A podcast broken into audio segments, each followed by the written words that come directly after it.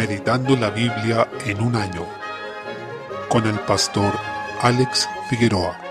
Día 26, mes 7, segunda de Crónicas capítulo 17. Se relata el reinado de Josafat, hijo de Asa. La escritura declara que hizo lo bueno delante del Señor, pues buscó a Dios, anduvo en sus mandamientos y además luchó contra la idolatría, quitando los lugares altos y las imágenes de acera, elementos que hacían pecar constantemente al pueblo de Judá, llevándolos a desviarse de los caminos del Señor. Asimismo, tuvo en gran estima la ley de Dios y quiso enseñarla para pastorear a su pueblo. Al respecto, juntó a varios levitas y príncipes, llevando el libro de la ley y recorriendo las ciudades de Judá enseñando al pueblo. Según la perspectiva de las escrituras, el rey tenía a la vez el llamado pastoral. Por eso Jesús es nuestro rey que nos pastorea, nuestro buen pastor. Esto no se aplica desde luego a los pastores del Nuevo Testamento, los cuales son puestos sobre iglesias locales, es decir, ellos no deben ser considerados como reyes, ni como pastores universales del pueblo de Dios, sino que están circunscritos a sus congregaciones. La labor del rey era guiar al pueblo en el Señor y también en la piedad. Por ello, él mismo debía ser conocedor de la ley y temeroso de Dios. Incluso debía ser una copia a mano de la ley de Dios y leerla todos los días para aprender del temor del Señor, como vemos en Deuteronomio capítulo 17. En consecuencia, Dios honró su pacto y ante la obediencia de Josafat le otorgó un reinado de paz a su pueblo. Capítulo 18. Así como Asa tuvo problemas con su confianza en el Señor y eso lo hizo caer hasta el último día de su vida, su hijo Josafat luchó con el tema de las alianzas impías, pues se emparentó con la hija de Acab, quien fue un modelo de impiedad como rey. Parece increíble que Josafat, siendo conocedor de la ley de Dios e interesado en que ésta se enseñara al pueblo, tuviera tan mal criterio para aliarse con un rey como ese. Cabe señalar que no solo hizo alianza política, sino que se emparentó con él. Esta era una forma en que los reyes generaban alianzas firmes y permanentes. Josafat acompañó a Acab en una campaña militar sobre la cual el Señor ya había anunciado que iba a terminar mal. Incluso vio cómo Acab no quiso consultar al profeta del Señor, Micaías, pues decía que siempre le profetizaba para mal y por eso lo aborrecía. Acab no tenía temor de Dios ni de su palabra, y sabía que Micaías siempre le profetizaba la verdad del Señor, que lo confrontaba respecto de lo que él quería.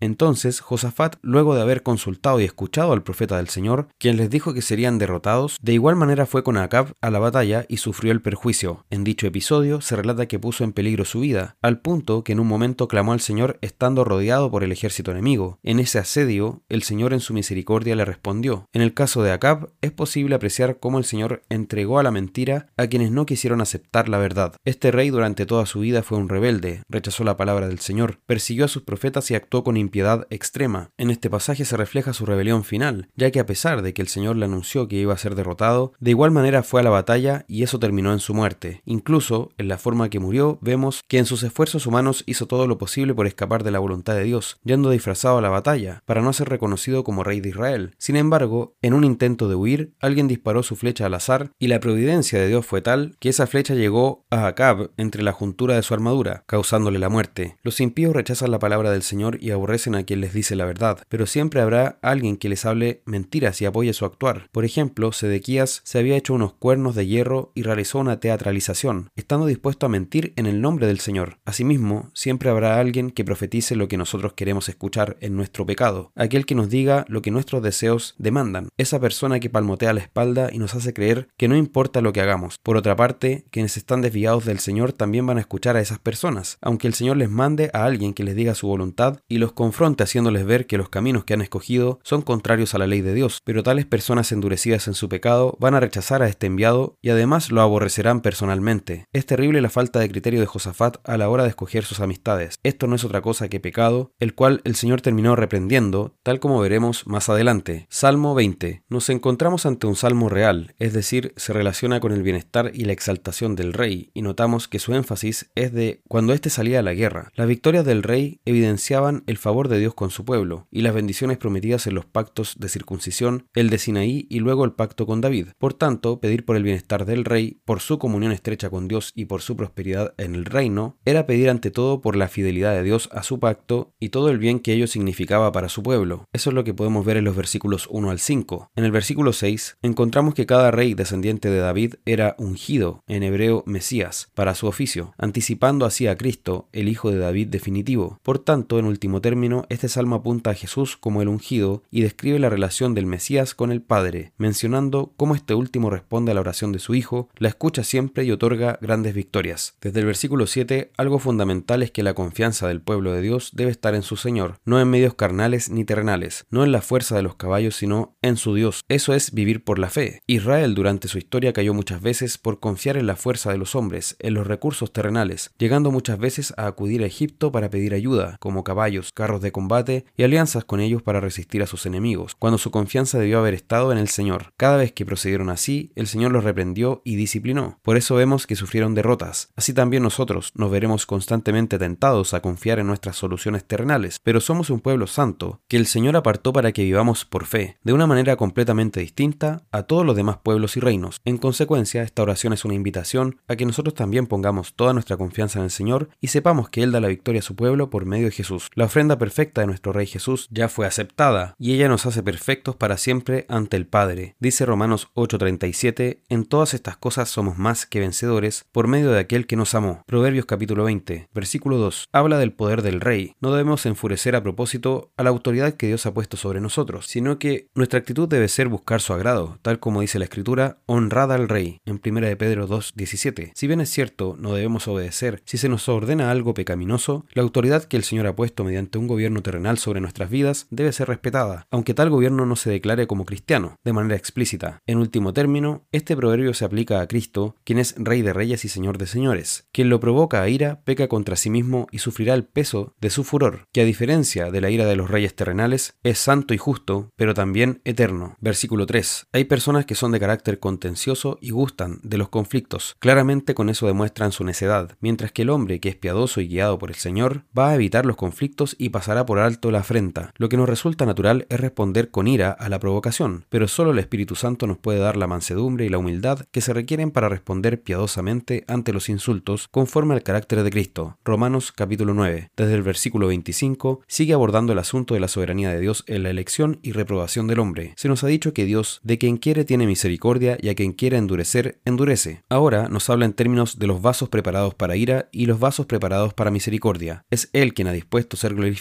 en la condenación de unos y en la salvación de otros. Desde el versículo 30 retoma el punto de la relación que el Señor tiene con Israel. Explica que Dios ha llamado a los que no eran su pueblo, ya que Israel rechazó a su Mesías. Él ha llamado a los gentiles, quienes no eran considerados su pueblo, para ser ahora llamados sus hijos. Los salvos son este remanente a los que llama los suyos. En cuanto a Israel, dentro de todos los que tienen sangre israelita en sus venas, solo un remanente será salvo, lo que no es muestra de la mezquindad de Dios, sino todo lo contrario. Después de toda la rebelión y porfía de este pueblo, es un milagro de gracia el hecho de que Dios quiera salvar a un remanente. Si el Señor no hubiese tenido misericordia, el que era llamado a ser el pueblo santo de Dios en el mundo habría terminado como Sodoma y Gomorra, dice este pasaje citando a Isaías. Desde el versículo 30 encontramos que el error de los israelitas fue que buscaron tener una justicia propia, pues creyeron que cumpliendo la ley de Moisés serían declarados justos por su propia obediencia. Sin embargo, no entendieron que la ley les servía para mostrar que eran pecadores, necesitados de salvación y de una justicia perfecta que es por la fe. Es precisamente por esa fe que fue encontrada en Abraham que son alcanzadas las promesas, por aquellos que profesan esa misma confianza en Dios. Ellos finalmente rechazaron a Cristo, su única posibilidad de salvación, y siguieron su propia justicia a fin de ser exaltados ellos mismos. Malinterpretaron las promesas hechas a Abraham pensando que ellos serían la simiente que bendeciría a todas las naciones, pero esa simiente de bendición es Cristo, como dice Gálatas 3:16. Capítulo 10, en los versículos 1 al 4, vemos que Israel debe abandonar su pretensión de ser justos por sus propios méritos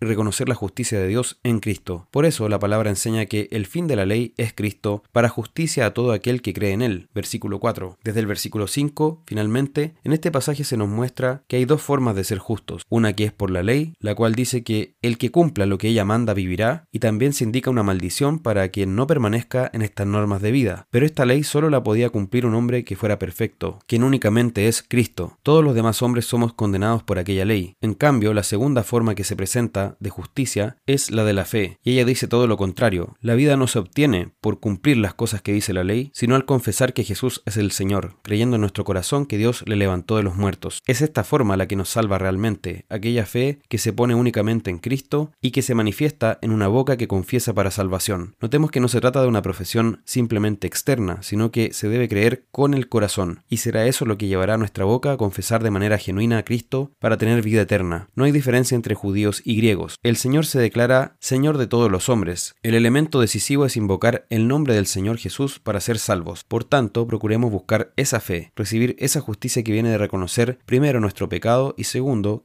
que solo en Jesús está nuestra salvación y vida eterna.